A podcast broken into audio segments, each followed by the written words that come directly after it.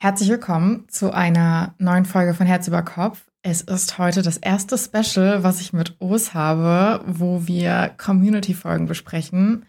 Hey Os, bist du auch aufgeregt oder bin ja, ich voll. aufgeregt? Nein, absolut. Ich bin schon richtig aufgeregt. Ich finde es auch cool, dass du mir da so trustest, dass ich diese ganzen Community-Beiträge mit kommentieren darf. Ja, voll, ne? Wir hatten ja abgestimmt, oder beziehungsweise ihr hattet abgestimmt auf Instagram, was ihr gerne noch haben würdet. Und ich hatte ja einfach gefragt, ob ihr Bock hättet noch auf eine extra Folge, wo wir immer Community-Folgen besprechen. Und ja, heute ist es soweit, auch für die Leute, die jetzt die Gruselfolge erwartet haben. Wir hatten auf Insta abgestimmt und der Antrag war sehr viel höher dafür, dass wir Community-Folgen machen. Es sind auch so viele Beiträge eingegangen und daher kommt die nächste Gruselfolge auch erst wieder im Juni. Deswegen gibt es jetzt auch erstmal monatlich immer die Community-Folgen mit O's. Ich habe auch dich ausgewählt, weil ich mir so dachte, ganz oft kommen Fragen von HörerInnen rein und ich finde, wir haben öfters mal dann doch eine unterschiedliche Meinung oder du siehst es einfach ein bisschen anders als ich. Und daher finde ich es eigentlich ganz cool, dass du die Person bist, die heute als Gast mit dabei sitzt.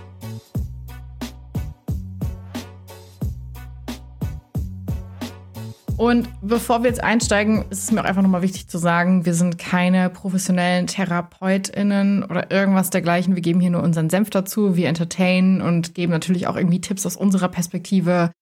Aber ich finde es auch einfach wichtig, weil wir hier eine Verantwortung haben und uns viele Leute ihre Stories anvertrauen, dass ich das nochmal erwähne, weil ich glaube, alles andere wäre auch ein bisschen verantwortungslos. Ich glaube, kurz und knapp gesagt, ne, wir sind Labertaschen mit Herz und Empathie. Ja, das unterschreibe ich so. Wollen wir dann in die erste Story gehen? Let's go. Die erste Story, und das fand ich eigentlich ganz cool, ist eine Freundschaftsstory. Und ich finde, wir haben viel zu wenig Freundschaftsstories bisher gehabt im Podcast. Und Freundschaften sind einfach Beziehungen, die finde ich mindestens genauso wichtig sind wie Liebesbeziehungen oder Beziehungen innerhalb der Familie, weil es ja auch eine Familie ersetzen kann. Mhm. Und die definitiv auch eine Berechtigung in diesem Podcast haben. Ah, ich finde voll, voll. Freundschaften sind etwas, über das man eigentlich auch viel zu wenig redet eigentlich. Jeder, voll, jeder ne? sucht die große Liebe, aber keiner sucht den besten Freund irgendwie. Voll. Ich habe mich aber richtig gefreut, weil, also du weißt ja, ich habe eine sehr ja. gute Freundin. Grüße gehen raus an Caro, mein Bestie aus Köln. Und ich habe echt gemerkt, dass ich mittlerweile so ein komplettes TikTok mit so Bestie-Videos auf meiner For You-Page habe und mich dann immer so freue, dass es immer mehr thematisiert wird. Mhm. Weil ganz lange war das immer nur so Beziehungen und sowas und ich finde es eigentlich mega cool, dass auch so Freundschaften gepusht werden. Ja, das braucht man auch. Also ohne Freundschaften gehst du doch komplett ein. Selbst wenn du einen Partner hast, wirst du wahrscheinlich komplett eingehen. Stimmt voll, ne? Es gibt ja auch so Paare, die, wenn sie zusammenkommen, komplett ihre Freunde vernachlässigen. Und das hatte ich auch schon ein paar Mal im Freundeskreis, dass irgendwie so Freundinnen einfach komplett abgetaucht sind wenn sie in eine neue Beziehung gegangen sind. Und das fand ich eigentlich immer ganz schade. Ja, ich meine, du wirst sie vernachlässigen, sind wir mal ehrlich. Ja, so, am Anfang auf einmal auf hast du nur noch, Fall. du hast halt, der Tag hat halt nur 24 Stunden und die Woche hat halt nur sieben Tage. Dann irgendwie genau so viel Zeit wie vor einer Partnerschaft für all seine Freunde zu haben, ist ja unmöglich. Das ist wirklich physikalisch ja unmöglich. Ja, voll. Also ich verstehe es auch, vor allem so in der Anfangszeit, ne? Aber ich finde, oft und also ich bin ja auch viel auf Reddit unterwegs und ich lese halt auch oft Reddit-Stories von Leuten, die dann schreiben, hey, ich will eigentlich die Beziehung beenden aber mein Partner ist mein einziger Freund. Und die sich dann halt so krass abhängig machen und das finde ich halt echt gefährlich. Ich würde mal in die erste Story gehen und bin mal gespannt, was du dazu sagst. Ja, ich bin auch gespannt.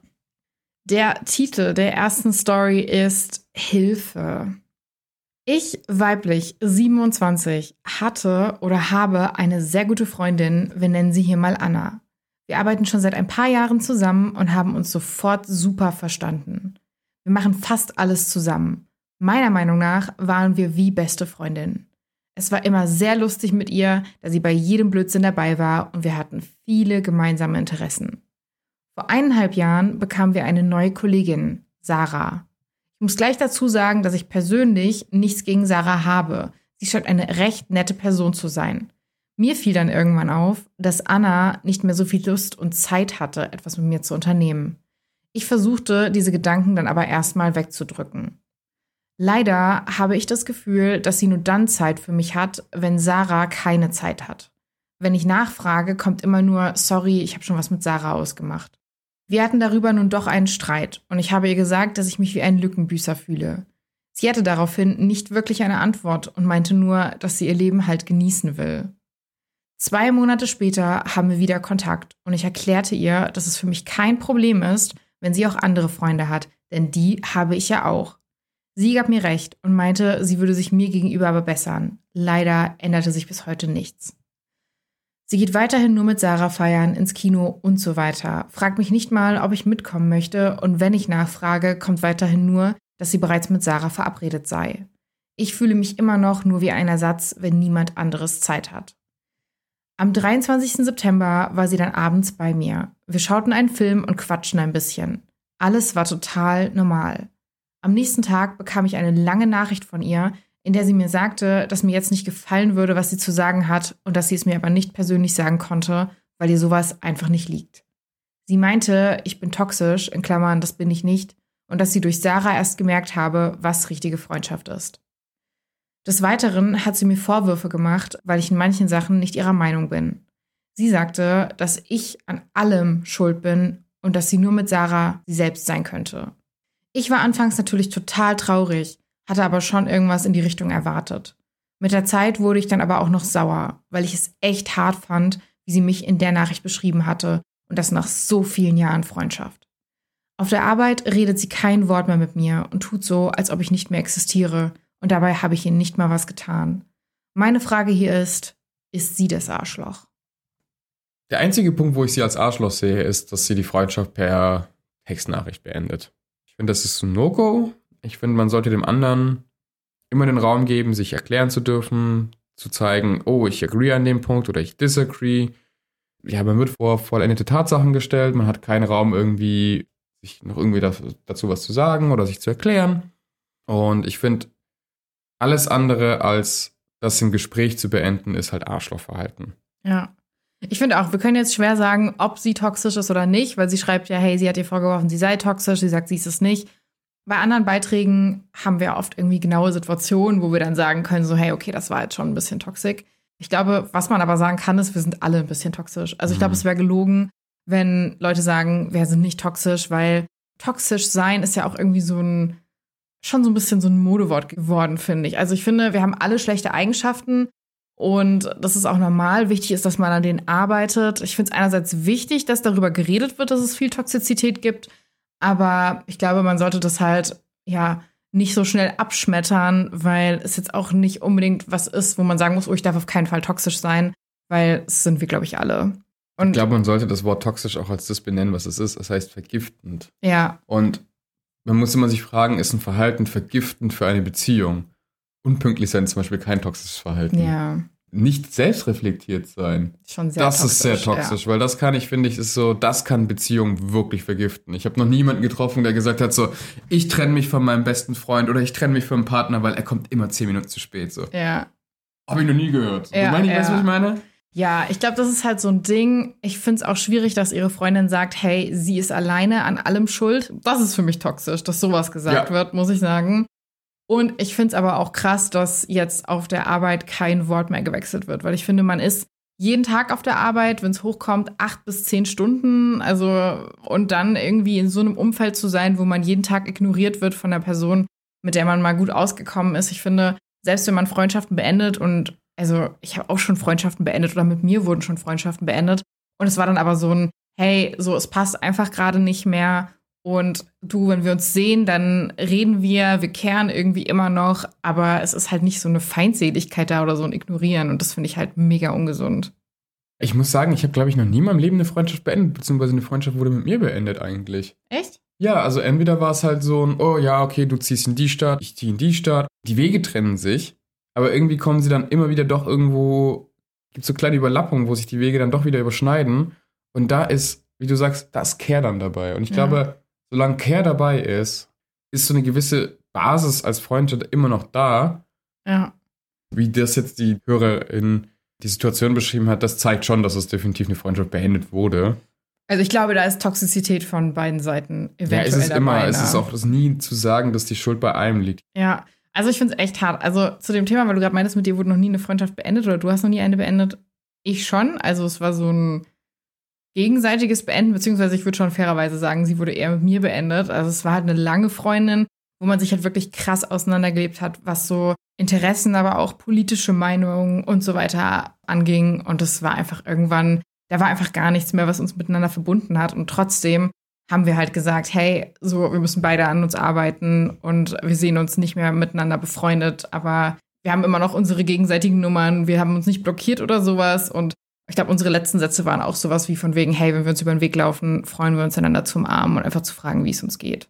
Aber trotz allem zeigt es, es ja, es gibt ja so eine sich freundlich gesinnte Basis. Und ich glaube, ja. solange die gibt, ist es erstmal immer gut. Und das ist ja, dass in der Situation jetzt, die beschrieben wurde, gar ist das gar nicht mehr da. Vor allem dann ist es auch noch die Arbeit. Das bedeutet, in deiner Situation kannst du ja nicht mehr ignorieren, dass du ignoriert wirst. Du bist ja jeden Tag damit konfrontiert, dass du dass du ignoriert wirst. Das siehst du ja auch. Und das ist, das ist eine richtig beschissene Situation. Also. Ja, also wenn ich sie wäre, würde ich, glaube ich, nochmal das Gespräch versuchen zu suchen, um zu sagen, hey, dann sind wir halt nicht mehr befreundet.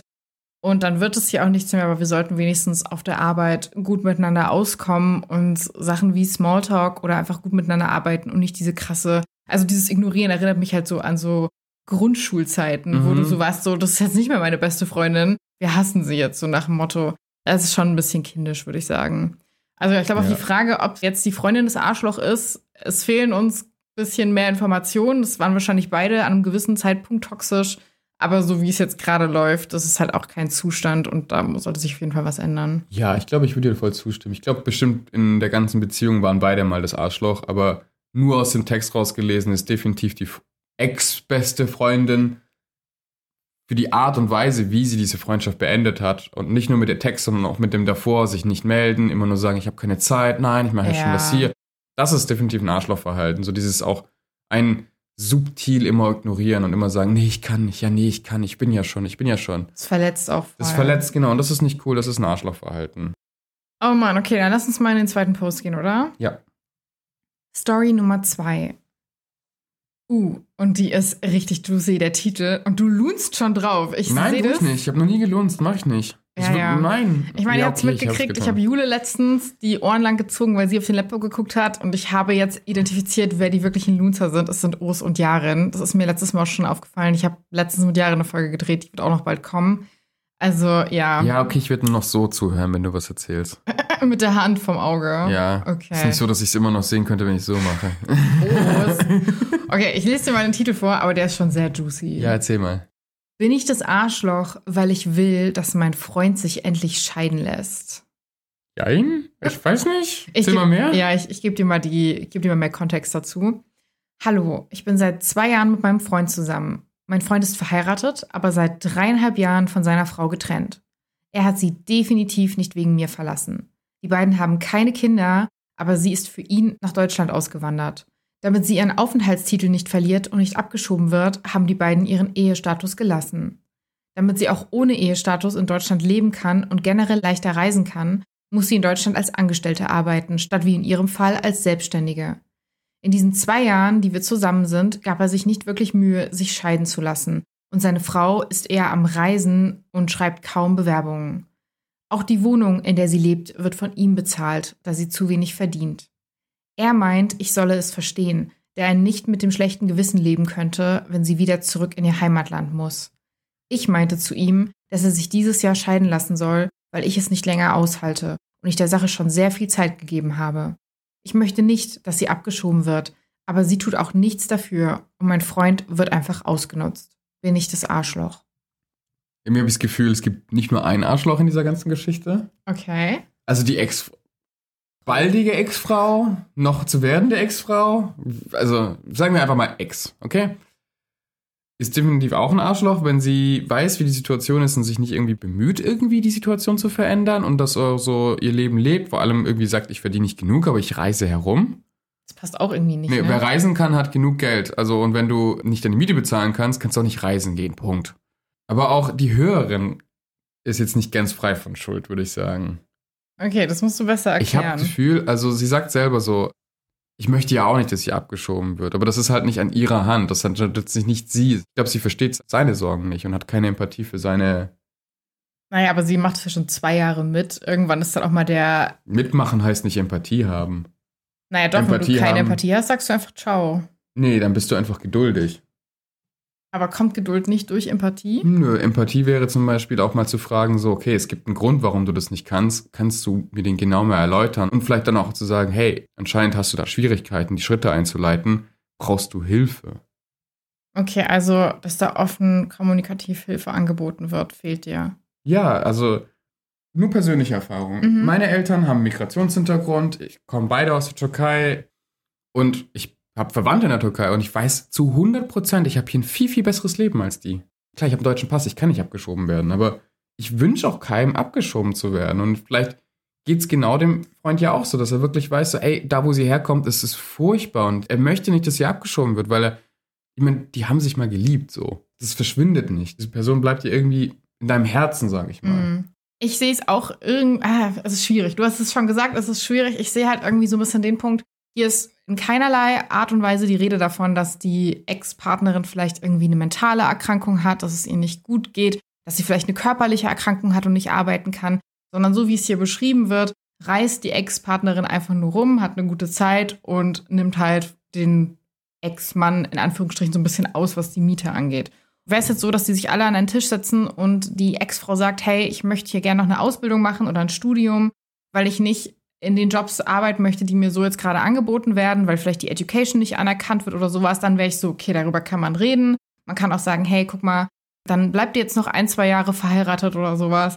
Aber wenn es jetzt halt wirklich so ist, dass sie sich da gar nicht bemüht und gar kein Interesse hat, auch irgendwo selbstständig zu werden, weil darum geht es ja eigentlich, dann verstehe ich die Schreiberin komplett. Und ich meine, man muss das ja auch so ein bisschen weiterspinnen im Sinne von, naja, ich sehe es dann halt schon kommen, weißt du, dann will sie in Urlaub fahren mit ihrem Partner und ihr Partner sagt, ja, nee, tut mir leid, ich habe das Geld nicht. Ja, warum hast du das Geld nicht? Weil du die Miete deiner Ex-Frau Ja, zahlst. ich, also da bin ich auch, an den ganzen Punkten bin ich voll auf deiner Seite und da sage ich auch ganz klar, da tut die Ex-Partnerin sich nicht mit Ruhm bekleckern. Also ganz, ganz im Gegenteil. Wirklich, Ja. das ist absolutes Arschlochverhalten. Aber es ist ja eigentlich, in dieser ganzen Konstellation steht eine Person komplett dazwischen und ist wahrscheinlich komplett überfordert. Oder ist halt der Partner, also der Freund. Boah, du malst ihn gerade schon sehr unschuldig. Nee, überhaupt nicht. Aber ich glaube, der ist tatsächlich hilflos. Ich glaube, das Beste, was man machen könnte, wäre, glaube ich, vielleicht auch mal mit seinem Partner dann zu sprechen und zu sagen, hey, du, brauchst du Hilfe? Sollen wir das Gespräch mit ihr zu zweit führen? Sollen wir mal zu ihr gehen und sagen, hey, schau mal, wir beide wollen uns in Zukunft aufbauen. Die momentane Situation steht uns aber da irgendwann im Weg. Es muss sich ändern und wenn du möchtest, dass sich das ohne Nachteil für dich ändert, dann kriegt es jetzt hin. Und wenn er es dann halt nicht hinkriegt, dann ist es ganz blöd und der Ex-Partner dann, also, und der, nicht der Ex-Partner, sondern der jetzige Partner, es dann immer noch nicht hinkriegt, dann die ganzen Papiere einzureichen, kann man das ja auch als, als Statement nehmen. Ja. Also du hast auf jeden Fall recht. Ich finde, man muss Empathie haben mit der Ex-Frau bis zu einem gewissen Grad. So, man weiß jetzt nicht, woher sie kommt, ob es Mhm. jetzt, also was für ein Land es ist, aus dem sie kommt. Und man sollte auch auf jeden Fall Empathie mit dem Partner haben. Ich glaube, ich sehe es ein bisschen härter dem Mann gegenüber. Ich verstehe auch, dass er sich da überfordert fühlt. Das sagst du ja auch. Ich habe jetzt nicht den Drang, irgendwie vielleicht zu heiraten oder Kinder zu kriegen. Ich weiß aber, dass es viele Frauen gibt, für die das vielleicht was Großes ist. Und sie klingt danach, als wäre das auch für sie so ein Ding, dass sie sagt, hey, das habe ich mir gewünscht, das ist für mich der nächste Schritt. Und wenn er diesen nächsten Schritt, den die beiden vielleicht auch zusammen anpeilen, weil meist hat man ja auch ähnliche Werte, wenn man zusammenkommt. Und Mhm. wenn er ihr den verwehrt, in Anführungsstrichen, wegen der Ex-Frau, sehe ich das halt schon als sehr problematisch an. Absolut, aber dann hätte die Beziehung auch von vornherein nicht funktioniert. Also ich würde sagen, für mich ist sie nicht das Arschloch. Du sagst ja so ein bisschen kleines Arschloch. Ich habe da, glaube ich, mehr Empathie mit ihr, dass ich sage, für mich ist sie auf keinen Fall das Arschloch, aber wir dürfen ja auch so ein bisschen disagreeen. Und ich finde es auch gut, dass du die Perspektive von dem Mann hier so ein bisschen mehr reinbringst, weil ich glaube, mir fehlt da vielleicht auch irgendwo so ein bisschen die Empathie für ihn hier an der Stelle. Ja, aber deswegen hast du mich ja, glaube ich, auch mit reingeholt, Deswegen habe ich dich dabei. dass ich dann auch vielleicht mal für die Männer einstehe. Ein Nein. bisschen mehr Empathie für die Männer. Männlich. Oh, okay. Aber ja, also redet auf jeden Fall noch mal zu dritt, falls das irgendwie möglich ist. Und wenn sie da jetzt weiterhin einfach zusammenbleiben und die Ex-Frau da durch die Gegend reist und sich ein nices Leben gönnt, weiterhin auf der Miete vom Ex-Mann lebt, dann muss man sich halt auf Dauer fragen, ob man das kann. Ich glaube, das wäre auch der erste Schritt, den man auf jeden Fall ansprechen müsste. Bevor sie sich überhaupt einen Job sucht und das alles hinkriegt, ist das Erste, was passieren sollte, dass die Hörerin dem Freund wirklich mal klar und Tacheles sagt, so, du zahlst keine Miete mehr. Wir wollen uns ein gemeinsames Leben aufbauen. Dafür brauchen wir die Einkünfte von uns beiden. Ja. Also fließen die jetzt auch in uns rein und nicht in deine Ex-Frau. das wäre auf jeden Fall der erste Schritt. Das ne? muss der erste Schritt sein, Das- meiner Meinung nach. Ich würde sagen, wir voten sie als nicht das Arschloch. Zumindest ich vote sie als nicht das Arschloch. Ich wollte sie auch als nicht das Arschloch, aber ein Ja. bisschen als empathielos. Ja, Das muss ich leider hinwerfen. Das ja. werde ich mal in den Raum werfen. Aber sie ist nicht das Arschloch. Und es gibt nur ein Arschloch in der ganzen Situation, würde ich sagen, und das ist die Ex-Frau. na, wobei ich sehe halt auch den Ex-Mann. Da werden wir uns, glaube ich, nicht mehr einig. Na, da werden wir uns, glaube ich, nicht einig. Ja. Aber ja, wollen wir zur nächsten Story gehen? Schieß los. Kurze Anmerkung zwischendurch, wenn euch der Podcast gefällt, wenn euch diese Folge gefällt und wenn euch das Special mit Ost hier gerade gefällt, würden wir uns richtig drüber freuen, wenn ihr eine Bewertung da lasst und uns auch abonniert. Und wenn ihr nichts verpassen wollt, auf Instagram machen wir regelmäßig Votings und da könnt ihr dann auch gerne mitmachen. Also folgt uns auch gerne dort. Dankeschön. Okay, die nächste Story, weil wir haben ja heute alles wild dabei, ist eine Bridezilla-Story. Oh, das ist lang her, dass wir eine Bridezilla-Story hatten. Mhm. Sehr lange. Ich glaube, wir hatten noch nur eine bis jetzt. Ich glaube auch. Ist schon ein bisschen her. Ich glaube, das war irgendwie fünfte Folge oder sowas. Ich würde direkt mal reingehen, ja? Mm. Okay. Der Titel ist direkt Bin ich das Arschloch? Weiß ich noch nicht. Sehen wir gleich, ne? Ja. Ich heiße Lea, bin 24 Jahre alt und hatte bis letztes Jahr im Mai eine beste Freundin. Ich nenne sie in dieser Geschichte einfach mal Lisa. Lisa hat letztes Jahr geheiratet. Etwa zwei Jahre zuvor im Februar hat sie von ihrem Partner den Heiratsantrag bekommen und ich habe mich riesig für sie gefreut. Lisa fragte mich kurz darauf, ob ich ihre Trauzeugin sein möchte. In Klammern, sie war auch meine Trauzeugin, habe aber nicht von ihr erwartet, dass ich deswegen auch ihre sein sollte. Ich sagte natürlich ja, weil es für mich eine große Ehre ist. Ende Juni habe ich erfahren, dass ich schwanger bin. Im November 2021 fing dann so langsam die Planung ihres Junggesellenabschieds an. Es wurde eine WhatsApp-Gruppe erstellt und mit den Mädels diskutiert, was man machen könnte. Alle meine Vorschläge wurden abgeschmettert und verneint. Mich nervte das alles irgendwann, weil es irgendwie nicht in die Richtung klassischer Junggesellenabschied ging. Im Dezember war ich dann hochschwanger und hatte extrem mit einigen Problemen zu kämpfen. Der Junggesellenabschied rutschte in dieser Zeit etwas weiter nach unten, was die Prioritäten anging, und war auch schwierig zu planen, da meine beste Freundin in einem anderen Bundesland lebt. Ein Jahr später fing meine beste Freundin an, von einer Nebentrauzeugin zu reden, was mich zu dem Zeitpunkt schon etwas stutzig hätte machen sollen. Mhm. Gutgläubig wie ich bin, habe ich mir aber nichts dabei gedacht. Der Junggesellenabschied rückte näher. Lisa war mittlerweile auch schwanger. Ich hatte meine drei Monate alte Tochter und fuhr trotzdem mit ihr die 200 Kilometer zu ihr, um dabei zu sein. Gut zwei Wochen nach dem Junggesellenabschied war dann die Hochzeit und jetzt kommt das Verletzendste, was ich je erlebt habe. Meine beste Freundin, mit der ich jahrelang durch dick und dünn gegangen bin, von Essstörungen und Herzproblemen bis zu unerfülltem Kinderwunsch und Hormontherapie, hat einer gemeinsamen Freundin drei Tage vor der Hochzeit gesteckt, dass ich keine Trauzeugin mehr bin und sie nicht weiß, wie sie mir das sagen soll. Unsere Freundin war sprachlos und wollte es mir erst gar nicht sagen, aber rückte nach mehrmaligen Nachfragen, weil ich merkte, dass was war, dann doch mit der Sprache raus. Ich konfrontierte meine beste Freundin mit diesen Neuigkeiten und die Begründung war so demütigend und schmerzhaft, dass es mir noch immer schwerfällt, es zu glauben. Sie meinte, dass ein Baby im Standesamt total unpassend wäre und wenn die Kleine ja weinen würde, es alles kaputt machen würde, was totaler Schwachsinn ist, weil mein Mann eh mit unserer Maus draußen gewartet hätte. Und meinte sie, es optisch viel besser passt, wenn ihre Nebentrauzeugin auf den Bildern drauf wäre, wenn sie aus dem Standesamt kommen. Dazu muss ich sagen, ich bin übergewichtig und habe nicht 90, 60, 90 Maße. Besagte Nebentrauzeugin hat eine Top-Figur. Sie meinte dann noch, in ihren Augen sei das ja auch nur eine Unterschrift und ich solle mich jetzt mal nicht so anstellen. Die ganze Info kam, wie gesagt, drei Tage vor der Hochzeit, woraufhin ich mich entschied, nicht hinzugehen, weil ich einfach nicht in der Lage war, gute Miene zum bösen Spiel zu machen. Bin ich jetzt das Arschloch, weil ich nicht hingegangen bin? Wir haben seitdem keinen Kontakt mehr miteinander, aber fehlen tut sie mir trotzdem sehr. Also die Frage ist, ob sie das Arschloch ist, weil sie nicht zur Hochzeit gegangen ist. Ja. Nein. Jeder darf für sich selber frei entscheiden, wo er hingeht und wo er nicht hingeht. Und wie auch die Entscheidung ausfällt, ist es die eigene Sache. Aber es zieht halt Konsequenzen mit sich. Und ich glaube, die Konsequenz hat sie ja schon genannt. Der Kontakt ist abgebrochen. Was auf jeden Fall schmerzhaft ist.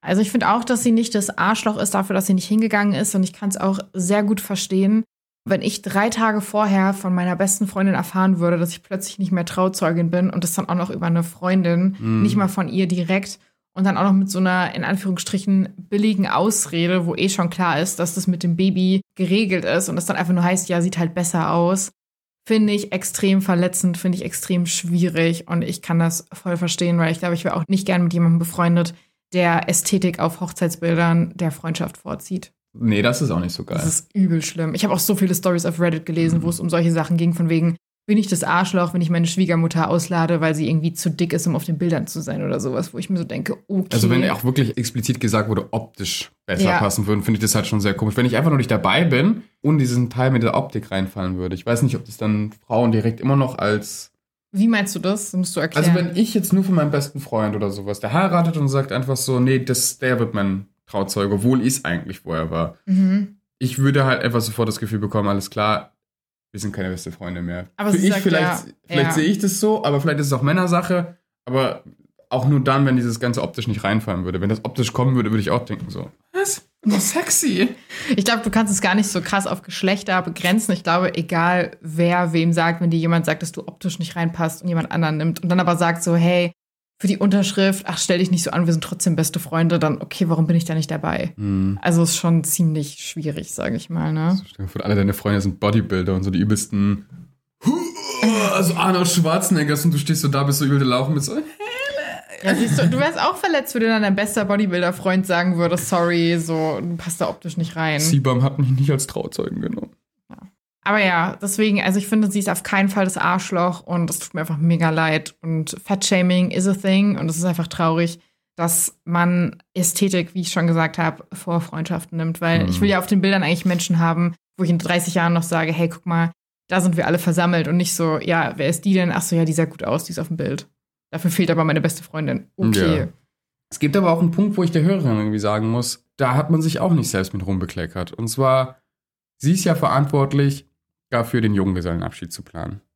Ist schwanger, weiß auch, dass sie während der ganzen Zeit, wo die volle Planung losgeht, hochschwanger sein wird und keiner erwartet, dass man hochschwanger ist und denkt sich so, das läuft von alleine, das flutscht einfach so. Mhm. Nein, das ist alles sau anstrengend.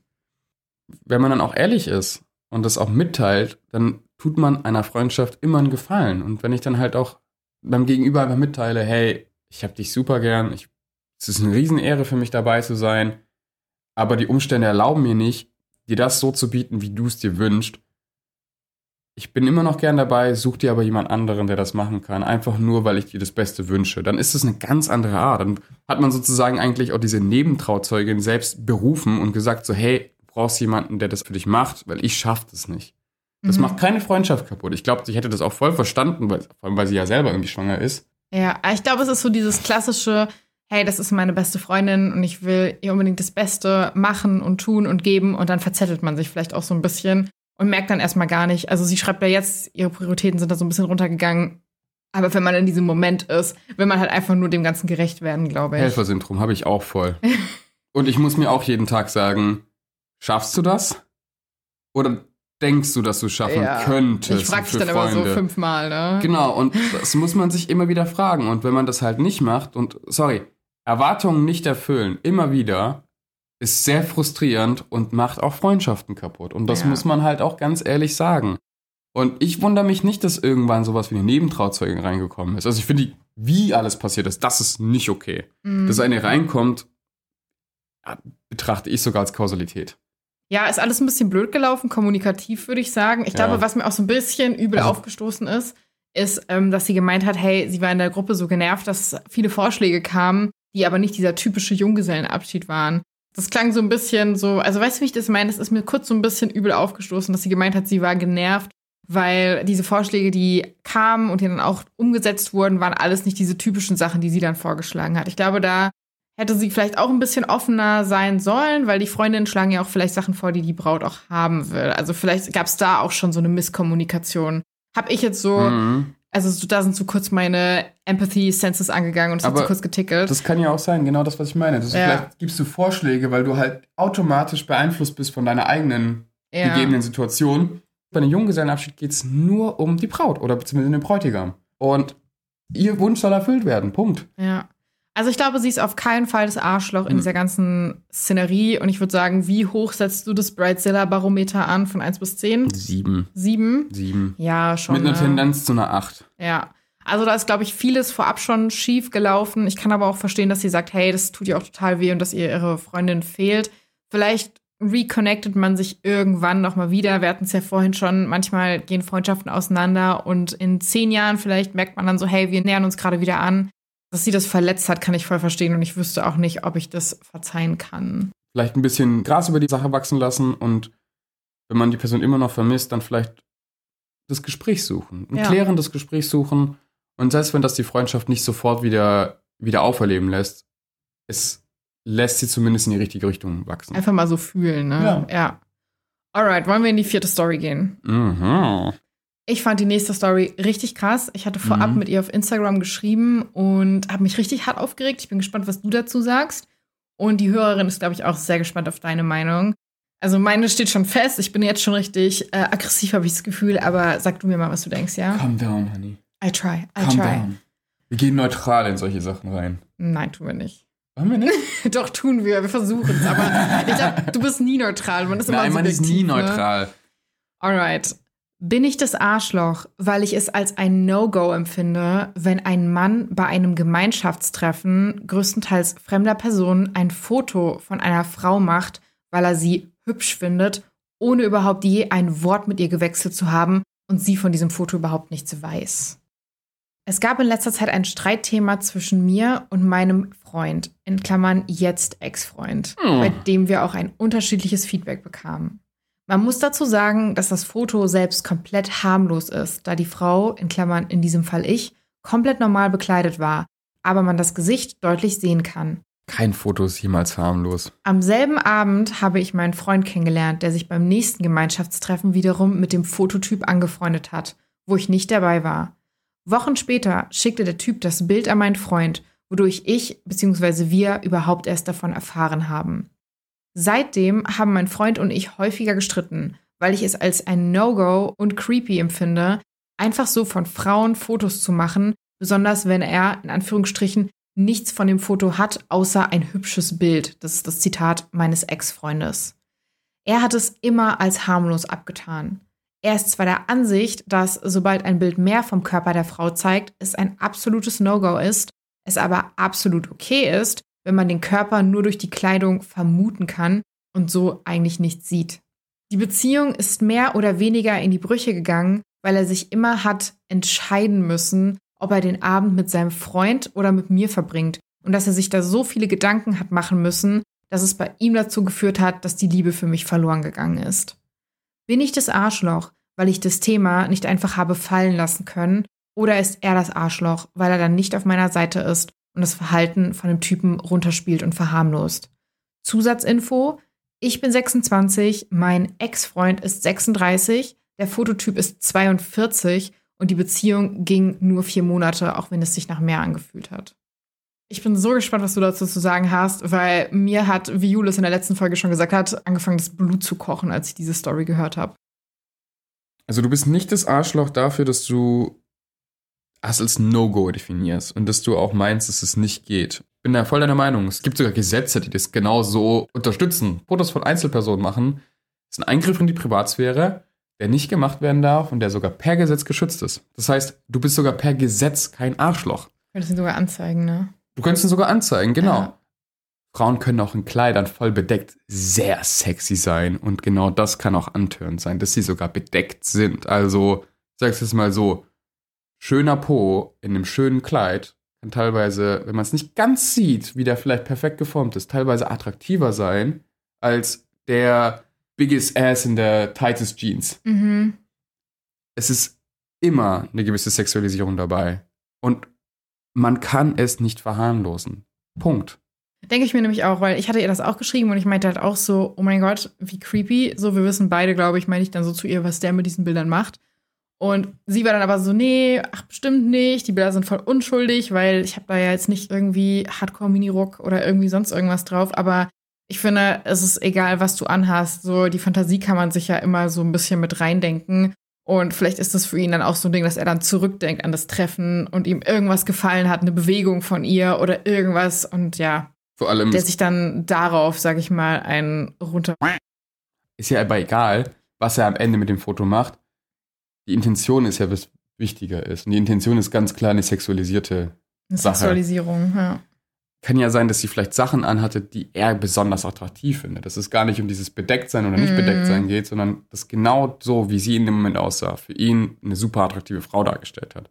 Und dadurch lässt sich das halt einfach nicht verharmlosen. Und es ist auch richtig von dir, da zu sagen, das ist ein No-Go, das geht nicht und das möchte ich auch nicht. Ja, und ich finde, wenn man sowas anspricht und der Partner das einfach nur runterspielt und verharmlost und sich dann weiterhin mit dieser Person trifft, als wäre nichts und anfreundet und dann am Ende die Beziehung auch noch beendet, weil man sagt so, ja, nee, das stresst mich, so pff, schwierig. Also ich hoffe, dass sie drüber hinweg ist, aber es war definitiv nicht her loss, würde ich sagen, dass sie diesen Mann los ist. Muss ich ehrlich sagen, weil jemand, der sich so wenig für dich einsetzt und auf deiner Seite ist, wenn es um solche Sachen geht, den möchte ich auch nicht als Partner haben. Ich finde, du musst als Partner deinen Partner unterstützen und wenn er halt seine Gefühle mitteilt und zeigt, dass er sich irgendwie verletzt, beängstigt oder irgendwas halt ist, ich weiß nicht genau, wie man sich dann fühlt, wenn so ein Foto da ist. Ich weiß auf jeden Fall, dass man sich Violated. unwohl, ja, un, sehr unwohl auf jeden Fall, sehr sehr unwohl, dass man da auf seinen Partner eingeht, so und das nicht einfach nur verharmlost. Das finde ich super wichtig. Ich bin aber auch kein Fan davon, jemanden an die Position zu stellen, entscheid dich das oder das. Ich denke da einfach, glaube ich, anders und das war für mich, dass ich ihn entscheiden lasse, ihm vorzusagen, das oder das. Und seine Entscheidung ist ein Statement. Egal Mhm. welche er trifft, es ist ein Statement. Und das Statement nehme ich dann auf und entscheide auch dafür aus diesem Statement heraus, was ich machen würde. Sprich, in einer richtig guten Partnerschaft erwarte ich, dass mein Partner mich unterstützt, auf meiner Seite ist und wenn ich mal richtig scheiße baue, auch gegen mich spricht. Mhm. Und hier muss man klar sagen, du fühlst dich unwohl, du hast es mitgeteilt. Eigentlich spricht alles dafür, dass er auf deiner Seite sein soll, wenn es eine feste, gute Partnerschaft ist. Wenn er es nicht tut, braucht man auch gar nicht das fordern, weil es eh schon eigentlich passiert ist, was du. Also es ist ja schon eh passiert. Er hat sich halt schon entsch- entschieden. Er hat sich schon Ja. entschieden. Nimm das als Statement und mach daraus deine eigene Entscheidung. Ich glaube, es sagt sich halt leichter, weil wenn du jemanden hast, den du wirklich krass liebst und du einfach möchtest, dass die Person die Person ist, von der du dir wünschst, dass sie sie ist, ist es dann, glaube ich, schwieriger so zu sagen, well, you made your decision, bye. So, es ist, glaube ich, auch nicht so einfach. Aber du hast natürlich auch irgendwo recht damit. So, er hat dann ja auch seine Entscheidung getroffen. Und er hat sich ja letzten Endes für seinen Kumpel entschieden. Er hat sich ja dann getrennt. Aber sie hat ja auch gesagt, sie hat verschiedenes Feedback bekommen. Und ich persönlich finde, dass es auf jeden Fall gar nicht geht, dass dieser 42-Jährige, der von der Mitte zu Anfang 20-Jährigen Fotos macht, finde ich echt ein bisschen eklig. Das super Arschloch ist der Fotomacher. Das Arschloch ist der Freund. Mhm. Und ich sag's leider so, ich finde auch, sie hat so einen kleinen, diesen Zwingenteil.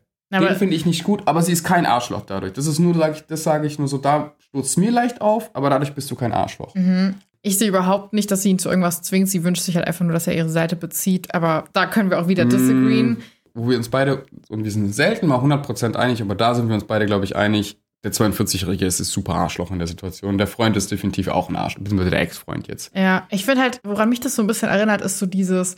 Ich merke das ja auch oft so bei TikTok oder so, dass dann, wenn Frauen Erlebnisse posten, dass Männer dann oft schreiben, not all men oder sowas. Und dann auch so Sachen schreiben wie, ja, ich mache ja sowas nicht. Aber dann gleichzeitig oft Geschichten haben, die sie dann erzählen, wo andere Männer das machen und sie dann aber nicht die Seite der Frauen einnehmen, sondern halt einfach nur zugucken und es passieren lassen. Und das ist für mich gerade so das Beispiel schlechthin dafür.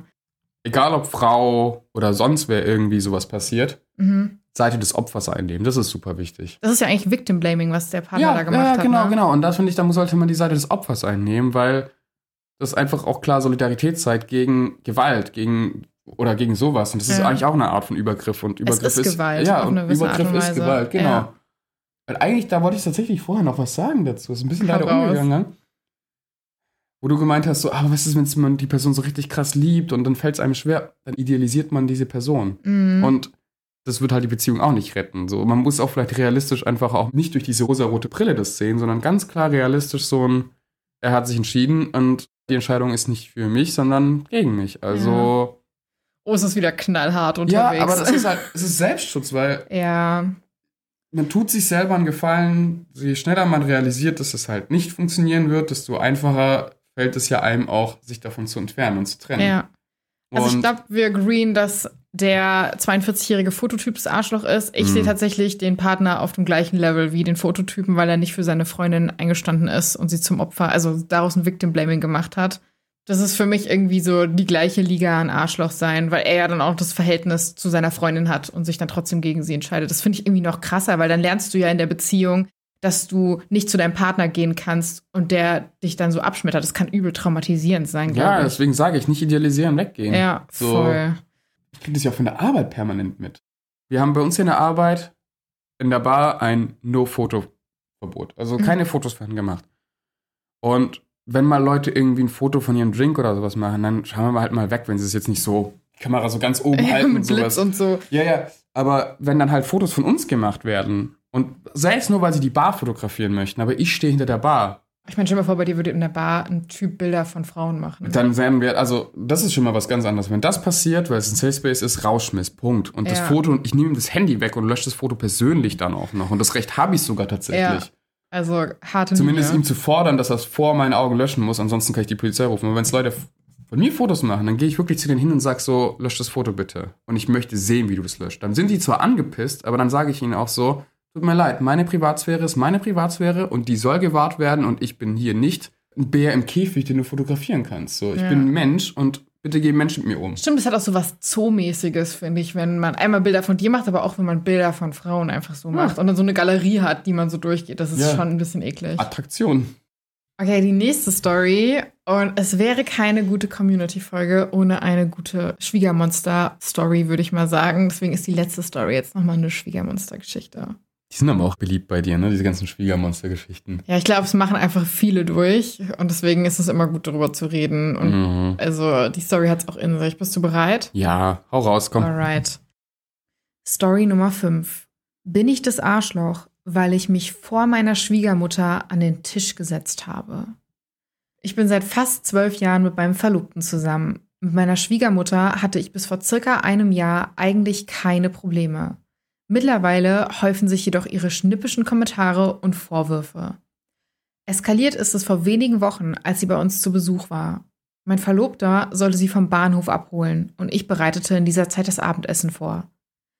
Als ich mit dem Essen fertig war und sie noch nicht da waren, rief ich ihn an, um zu erfahren, wo sie bleiben, ob es eine Zugverspätung gab und ob ich das Essen warm halten soll. Er ging nicht an sein Handy. Auf meine Nachrichten antwortete er mir auch nicht. Ich versuchte mehrfach, ihn telefonisch zu erreichen, doch ohne Erfolg. Ziemlich genervt von der Situation fragte ich dann bei Ankunft, wo er die letzte Stunde gewesen sei und wieso er nicht an sein Handy geht. Ich war ohnehin angespannt aufgrund ihres Besuchs, das wusste er, und das Essen schmeckt aufgewärmt einfach nicht mehr so gut, was mir keinen Vorteil als Schwiegertochter verschafft. Seine Antwort war nur, ich habe meine Mutter abgeholt, weißt du doch, wie wäre es lieber mal mit einer Begrüßung. Ich begrüßte seine Mutter und wärmte das Essen schweigend auf. Wir sprachen nicht mehr darüber, da ich nicht vor ihr streiten wollte. Im Nachhinein erfuhr ich, dass mein Verhalten ihrer Meinung nach eine Respektlosigkeit ihr gegenüber gewesen sei. Als sie ihre Schuhe und Jacke abgelegt hatte, betrat sie das Wohnzimmer und kommentierte direkt den Geruch in unserer Wohnung mit Ach, hier riecht es ja auch gut, nicht nur bei mir zu Hause. Laut meinem Verlobten war das ein Kompliment. Als das Essen warm war, rief ich zu Tisch. Sie reagierte jedoch erst, als ihr Sohn zu Tisch rief. Man bedenke, wir waren alle im selben Raum. Während, während sie zum Tisch lief, setzte ich mich schon mal hin, noch bevor sie saß. Das war die zweite Respektlosigkeit in ihren Augen. Wir aßen und verbrachten den Abend gemeinsam. Später im Bett sprach ich dann mit meinem Verlobten, der aber keine Einsicht zeigte. Am nächsten Tag kam dann auch noch meine Mutter zu Besuch und die Bombe platzte. Die beiden Alpha-Mütter gerieten in einen Streit. Ich hielt mich zurück, um mich auf keine Seite schlagen zu müssen. Das wurde mir dann auch vorgeworfen. Sie telefonierte später dann mit meinem Partner und heulte sich über meine Mutter und mich aus. Wir würden sie schlecht behandeln und ich würde sie aus unserem Leben drängen wollen. Er legte irgendwann auf und trennte sich aus Verzweiflung von mir. Er wollte seiner Mutter zeigen, wohin sie ihn gebracht hatte und wie unglücklich er dann wegen ihr wäre. Ich erklärte ihm, dass nur wir darunter leiden würden, also trennten wir uns dann doch nicht. Ich weiß, dass das seine und nicht ihre Entscheidung war. Dennoch hege ich seitdem einen großen Groll ihr gegenüber.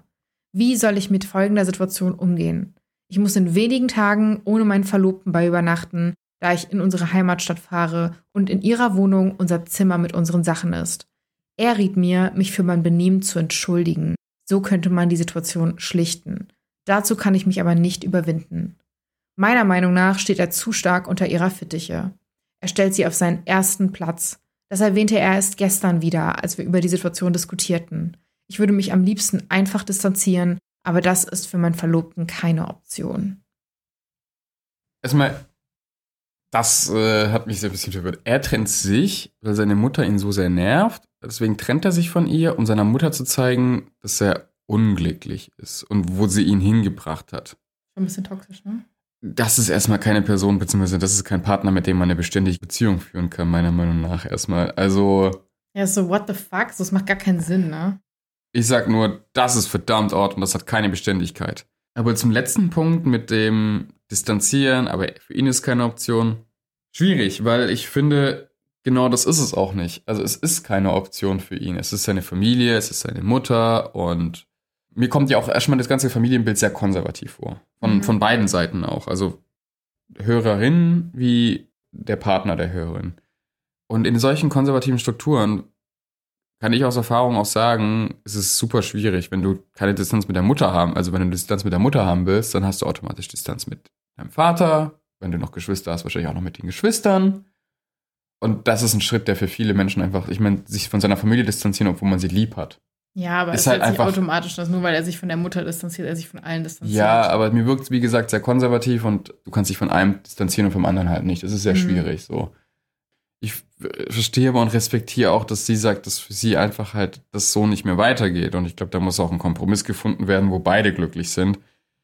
Wo ich aber sage, das muss auf jeden Fall als erstes dafür passieren, ist, der Boy muss mal anfangen, ein bisschen hinter seiner Frau zu stehen. Und zwar ein bisschen mehr, als er es jetzt schon tut. Und Alter, auch dieses erste Ding, ne, von wegen, er holt seine Mutter ab, kommt zu spät und heult deswegen rum, weil das Essen dann irgendwie, oder beziehungsweise dann macht sie sich voll Sorgen wegen dem Essen. Und er ist so, ja, wir waren halt unterwegs. Ja, dann, also, wenn ich hole meine Mutter ab, mhm. du kochst für uns und wir kommen zu spät. Ich melde mich auch nicht bei dir.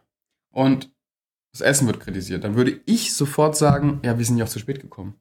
Und damit erstmal alle Schuld von einer Person weglenken, weil es trifft nicht den Koch, wenn die Gäste zu spät kommen.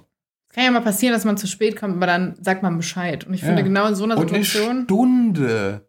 Ich bin so, Digga, was hast du in der Stunde gemacht mit deiner Mutter? Warst du mal so kurz noch shoppen? Wolltest du noch einen Ring für sie kaufen? Ach ja, hier noch so einen kleinen Blumenstrauß vielleicht. Ja. Was ist denn los, Alter? Das Ding ist halt auch so, er weiß ja auch, wie angespannt das Verhältnis zwischen den beiden ist. Er weiß, dass sie voll den Druck hat, dass sie da so eine gute Schwiegertochter sein möchte, weil sie irgendwie wahrscheinlich versucht, immer noch dieser Schwiegermutter zu genügen, sage ich mal. Und es dann so abzuschmettern und sich dann irgendwo doch auch auf die Seite seiner Mutter in dem Fall zu stellen, finde ich halt echt krass. Aber sie hat jetzt auch ein bisschen um Rat gefragt. Also ich meine, ich finde, das Ding ist halt auf jeden Fall, dass es halt gar nicht geht, dass er sich so auf die Seite seiner Mutter. Also, sorry, wenn das Verhältnis so ist, dass die Mutter glaubt, sie kann ihren Sohn anrufen, um sich über seine Partnerin auszuheulen. Also, ich kenne das ja auch bei uns beiden, ne? So, deine Ma und ich haben vielleicht manchmal ein bisschen Sprachbarriere und wenn einfach irgendwas unklar ist, dann fragt sie dich halt manchmal und ist so, hey, was hat Mascha eigentlich damit gemeint? Oder kannst du ihr vielleicht das und das sagen? Und dann ist alles gut. Also es ist aber nie so ein, oh mein Gott, wir machen irgendwie gegenseitig den anderen schlecht oder so, sondern es sind einfach so Missverständnisse kommunikativ oder so, aber wenn deine Mutter die Audacity hätte, dich anzurufen und über mich abzulästern, und wenn du das dann nicht direkt unterbindest und sagst, wen glaubst du, rufst du hier gerade an? Das ist meine Partnerin, das ist meine Familie in Zukunft. Also, äh, what? Ich meine, es gibt ja auch einfach Sachen, wie bei uns, ne, so kleine kulturelle Unterschiede, wo ich dann halt weiß, okay, das wäre halt, weil der andere das nicht kennt, so ein No-Go, das man respektiert. Es gibt aber Sachen, die man nicht zu respektieren hat. Und das sind auf jeden Fall, wie sich die Schwiegermutter hier verhält, das ist etwas, was man nicht zu respektiert hat. Ja, vor allem, sie sagt ja, dass die Schreiberin respektlos ist, aber finde ich die Schwiegermutter extrem respektlos, ehrlich ja, gesagt. Ja, voll. Schwierig, schwierig. Und dass er dann auch, sie hat jetzt im letzten Satz noch geschrieben, dass er sie an erste Stelle stellt und dass er das auch sagt. Also da hätte ich ganz schnell meine Beine in die Hand genommen und wäre, glaube ich, gelaufen. Ja, wie gesagt, ich wäre schon bei dem Punkt, wo er sagt, so, ich trenne mich von dir, weil meine Mutter mich nervt und ich will dir zeigen, wie unglücklich sie mich macht. Dann wäre ich so, okay, dann.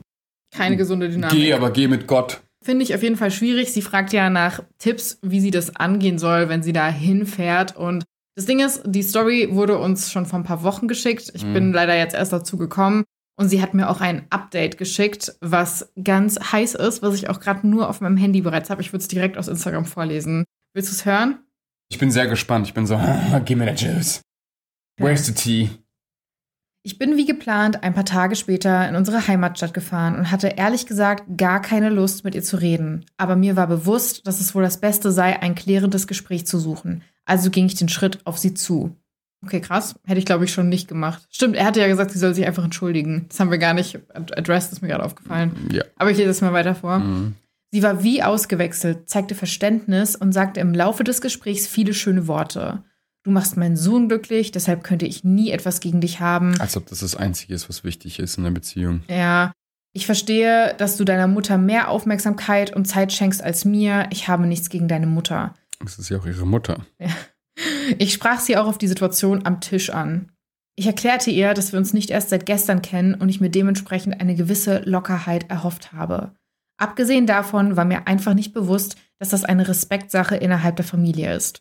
Sie entgegnete, das ist einfache Erziehung und selbstverständlich. Okay, Alter. Also ich war schon ausgerastet. Ich hatte da, glaube ich, eine sehr kurze Zündschnur, wenn mir das Boah, jemand Alter, ich sagt. höre gerade meine Oma, meine eigene, also meine nicht coole Oma und ich bin so, okay. Schwierig. Ja, sh Aber warte. shit.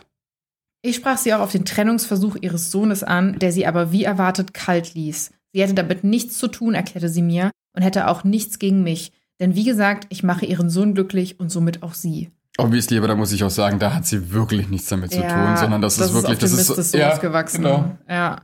Alles in allem empfand ich das Gespräch als positiv, auch wenn ich ihren Worten eigentlich keinen Glauben schenken konnte.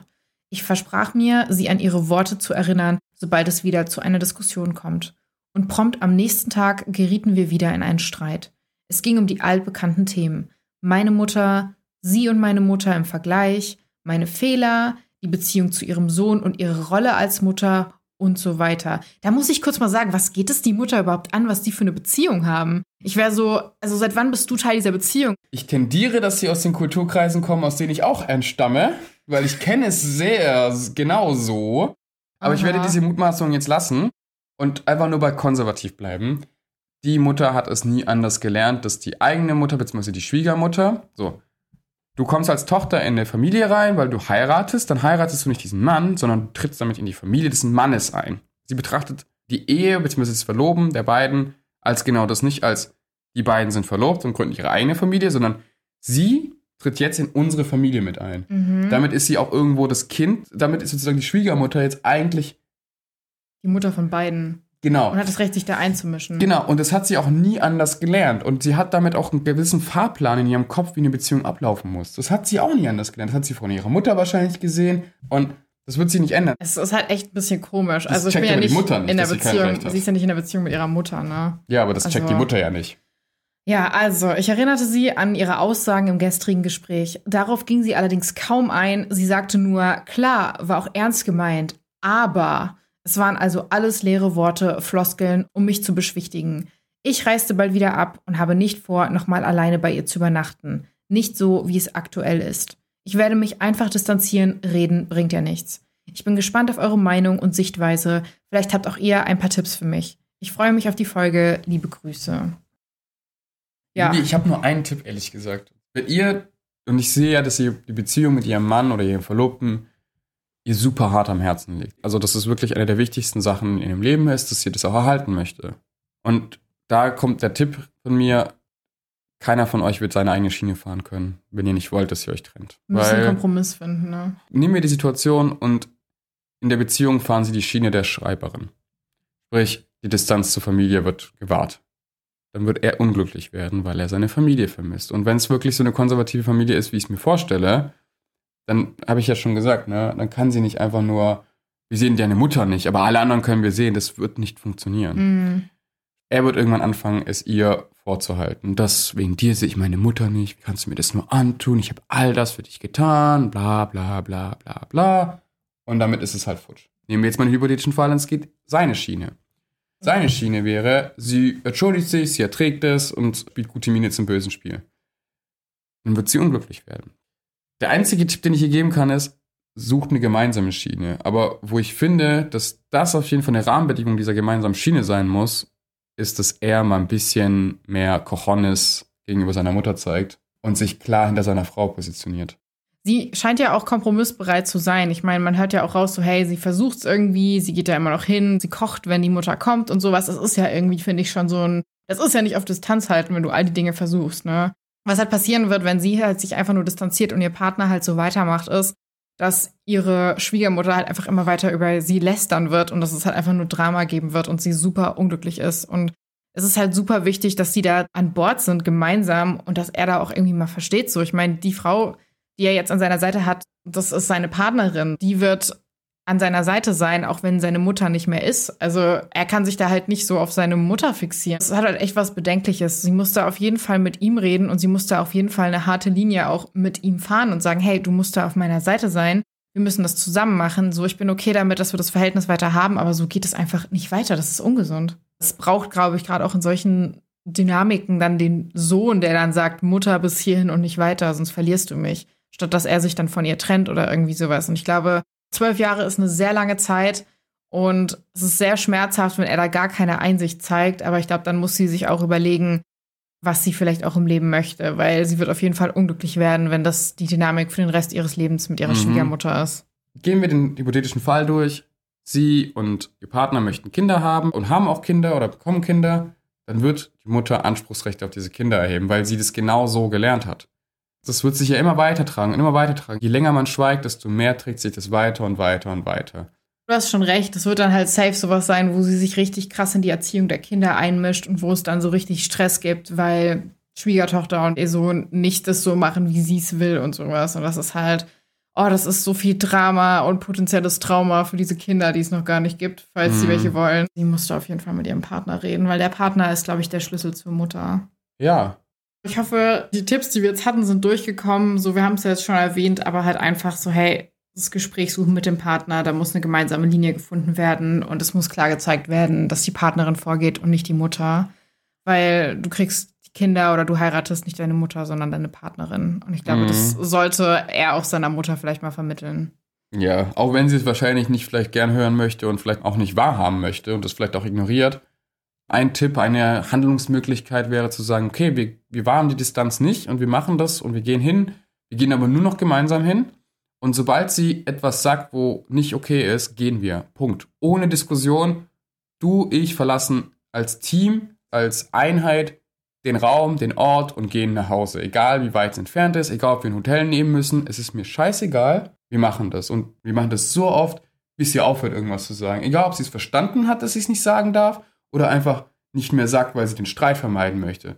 Ich meine, letzten Endes ist es ja dann egal, ob sie sich an diese Grenzen hält, weil sie ja. das einsieht oder ob sie sich dran hält, weil sie weiß, dass sie sonst halt Stress mit ihrem Sohn hat, solange oder sie am Ende Sohn verliert. Ne? Ja, solange sie sich am Ende daran hält, kann das ja dann den beiden eigentlich egal sein. Ne? Ja, ja, das Ergebnis zählt, nicht in dem Punkt jetzt schon. Ja, nicht, die, der, nicht der, der Weg, sondern das Ergebnis zählt tatsächlich. Ja. ich glaube, das habe ich noch nie irgendwem geraten, aber in dem Punkt ist es halt echt so und man arbeitet halt mit dem, was man hat. Ne? Ja. Oh Mann, okay, Leute, das war die erste Community-Folge, die wir hier regelmäßig gemacht haben. Ich hoffe, ihr wart gut entertained und konntet auch ein bisschen was mitnehmen. Ansonsten wünsche ich euch noch einen schönen Tag und wir sehen uns nächste Woche wieder für eine neue Folge. Macht's gut. Ciao, ciao, Leute. Bis zum nächsten Mal.